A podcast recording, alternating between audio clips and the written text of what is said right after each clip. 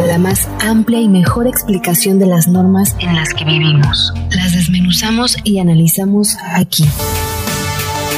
La imagen jurídica. Imagen jurídica. Con Atenea Loaiza. En Imagen Informativa, Cancún.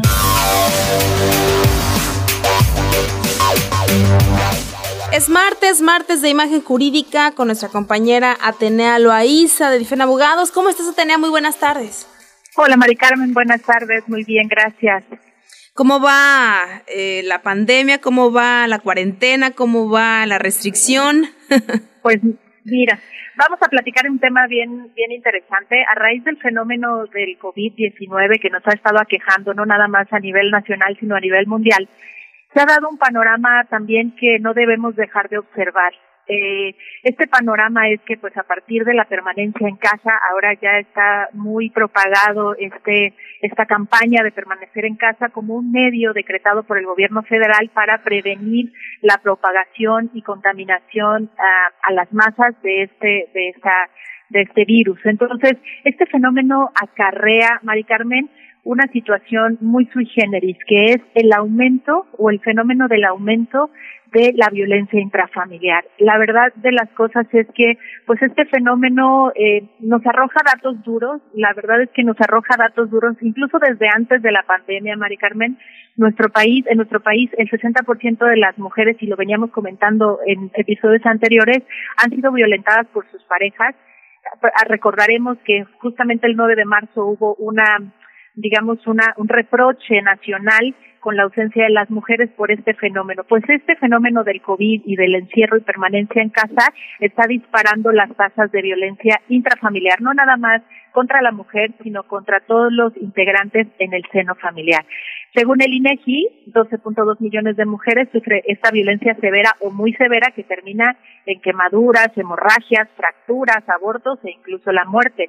No nada más eso, Mari Carmen, el mayor número de violaciones se da en el seno familiar, perpetuados por padrastros, abuelos, seguido por tíos, padres e incluso hermanos. Entonces, esta situación de permanecer en casa definitivamente desencadena un fenómeno familiar importante y es del que vamos a estar platicando en este ratito. Eh, sí. Sumándole características pues muy especiales que nos arroja la pandemia, Mari Carmen, entre otros factores, el factor económico, que es un punto importante que ha venido a traer tensión en este seno familiar. Eh, señalar que además tenemos otro factor detonante que es que también tenemos población que vive en extrema pobreza. Y este factor de pobreza eh, de este sector de que vive en ese en esa pobreza extrema o, o pobreza urbana, urbana también tenemos Mari Carmen que comparten lugares inmuebles que habitan muchas veces más de ocho o nueve personas entonces, esto pues evidentemente genera muchísimo más tensión. Son muchísimos los factores que no pueden dejar de observarse, que verificarían en su caso pues una detonación de violencia intrafamiliar. Pero bueno, decirle a nuestro auditorio que esta conducta está tipificada en nuestro Código Penal. Esta, esta conducta está tipificada en el artículo 176 bis de nuestro Código Penal, es decir, tiene una sanción corpórea, una sanción penal de pena privativa de la libertad para que toda la gente allá afuera también lo sepa ¿no? Esta violencia intrafamiliar no nada más es una violencia física, también se puede ejercer una violencia psicológica, puede haber ejercimiento de, violencia sexual, puede haber una violencia económica, patrimonial, moral, ¿vale?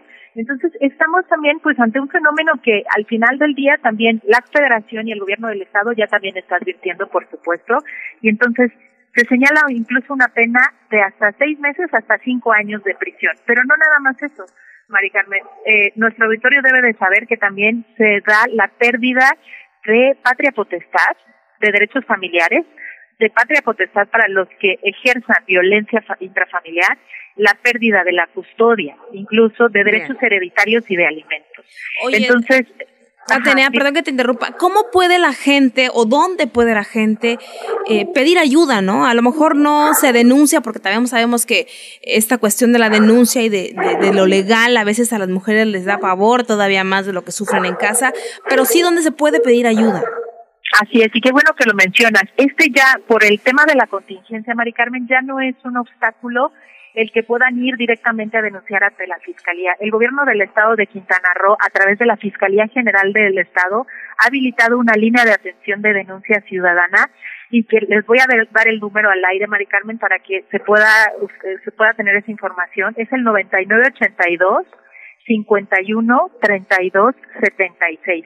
Esta, repito, es una línea de atención de denuncia vía telefónica, es decir, basta con que se levante el teléfono, se marque este número y se pueda denunciar. Pero también está el 911, Mari Carmen, el 911, que está para también este tipo de denuncias y también van a tener ahí un tipo de contención de psicología, es decir, va a haber psicólogos habilitados las 24 horas para tener incluso atención a las víctimas de estos delitos.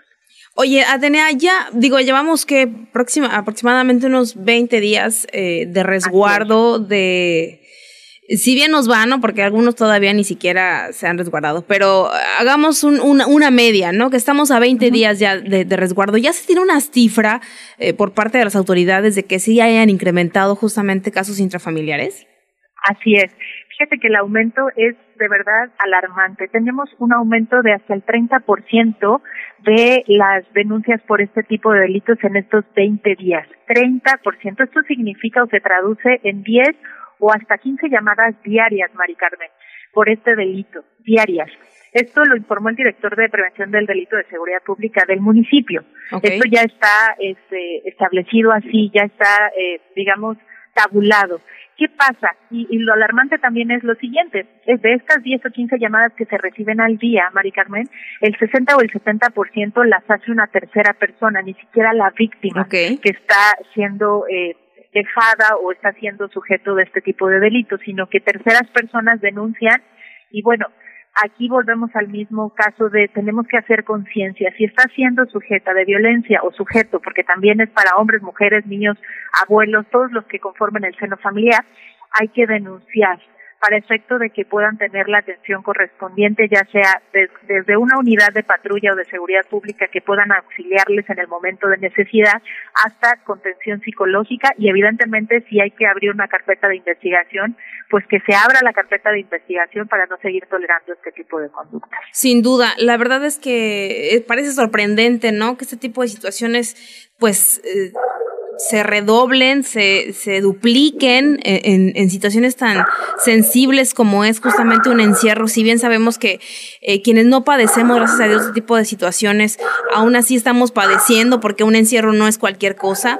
Todavía eh, realizarlo o, o estar con una persona que es violenta, que, que te trata mal, que, que te hace menos estar pues todavía más tiempo ahí en, ese núcleo familiar un poco eh, adictivo, porque no lo puedo llamar de otra forma, eh, se vuelve todavía mucho peor, ¿no? Es muy importante, como lo decía Atenea, que denunciemos que si tú eres parte, eh, a lo mejor no de primera mano de esa situación, pero sí eres vecina, eres amiga, eres prima, eres primo, eres tío, eres papá, de, de, y, ser testigo justamente de una situación como esta nos hace cómplices. Es muy importante, muy importante denunciarlo. Así es, Mari Carmen, 100%. Estamos listos. Ahí están las líneas de atención ciudadana. Ya no es pretexto de que puedan estar eh, diciendo que no pueden ir a la fiscalía por el tema de la contingencia, de que no se puede salir. Ya están las líneas, los canales. Tenemos que denunciar, Mari Carmen. No podemos seguir tolerando más violencia y evidentemente está este confinamiento directamente en casa para evitar la propagación, pues bueno, genera muchísima más tensión, pero seamos pacientes, seamos eh, cívicos y también ejerzamos ese, ese canal de denuncia que ahí están y no podemos seguir tolerando este tema de, de, violencia para, para nadie, para hombres, mujeres, niños, niñas, abuelos, todos los que conformamos el seno familiar, Mari Carmen. Te agradezco muchísimo, Atenea. Gracias, Mari Carmen, nos estamos hablando pronto. Muy buenas tardes. Son las seis con trece minutos, vámonos a un corte comercial y regresamos.